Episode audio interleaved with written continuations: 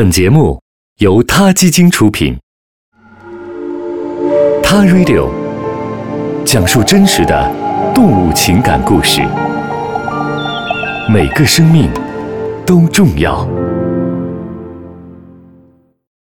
欢迎收听今天的《他 Radio》，获取每天最新节目推送，请关注《他 Radio》微信公众号，不仅有音频文字版，还有更多关于动物的精彩资讯哦。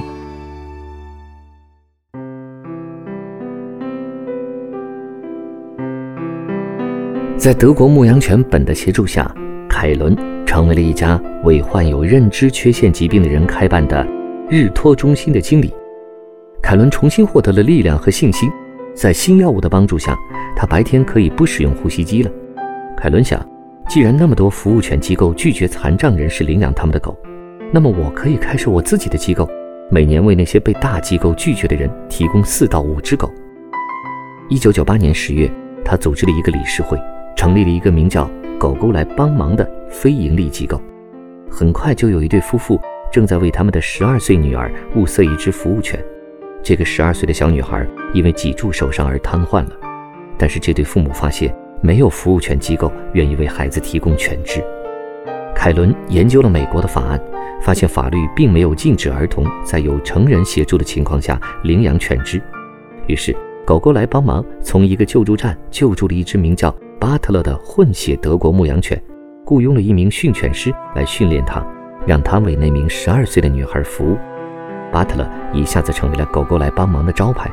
凯伦说：“人们开始从四面八方打电话来咨询，他们会问：我是不是太小？我是不是太老？我是不是太残障？我是不是不够残障？”我对他们说：“如果你的生活会因为一只狗而得到改善，如果你和你的家人能照顾一只狗，我们就会为你提供一只狗。”一对夫妇打来电话，他们有个十岁的儿子，患有自闭症，这是个全新的领域，为有隐形残障的成年人，例如患有创伤后压力失调或癫痫的成年人提供服务权，在当时是很前沿的，为儿童提供这种服务就更少了。一只名叫补丁的混血救援犬，成为了世界上第一只专门训练来协助自闭症儿童的服务犬，时至今日。狗狗来帮忙，已经为残障人士提供了超过六百只服务犬。凯伦说：“从本的身上，我学到了狗可以帮助你交朋友。我们把狗交付给那些坐轮椅的孩子、带呼吸机的孩子、患有自闭症、侏儒症、癫痫、认知障碍的孩子。如果你有一只酷酷的狗，其他的小朋友们会忽略你的残障。”二零零七年，狗狗来帮忙的办公室接到一位住在亚特兰大的母亲打来的电话。她就是伊安的母亲。伊安的医生已经尝试了二十多种不同的药物来治疗他的酒精综合症，但没有一种有持续的作用。伊安已经九岁了，他的智商只有八十，而且还在下降中。他的语言水平很低，他会对奇特的想法上瘾，而且不停地重复他们。他依然会在夜里惊醒，依然会尿床。大部分有胎儿酒精综合症的人都会患有精神分裂症和其他的精神疾病。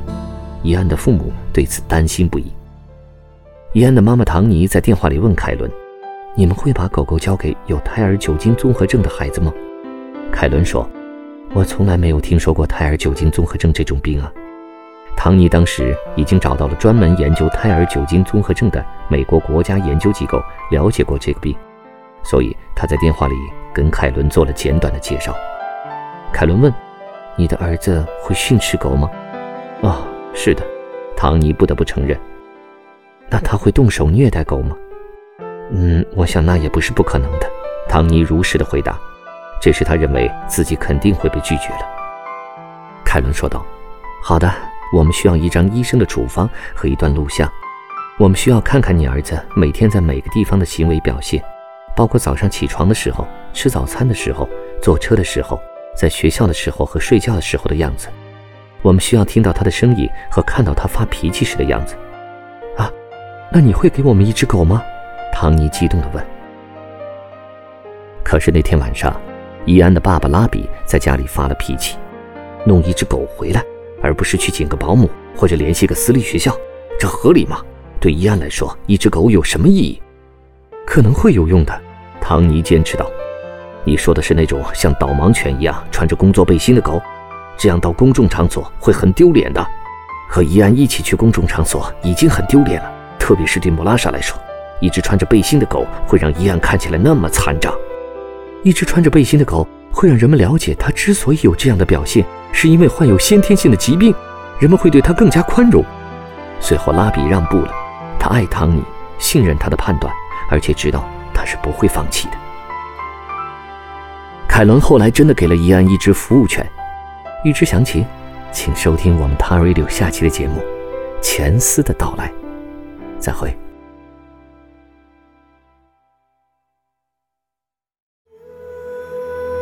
t a Radio，中国大陆第一家动物保护公益电台，在这里，我们讲述动物的喜怒哀乐，尊重生命，善待动物。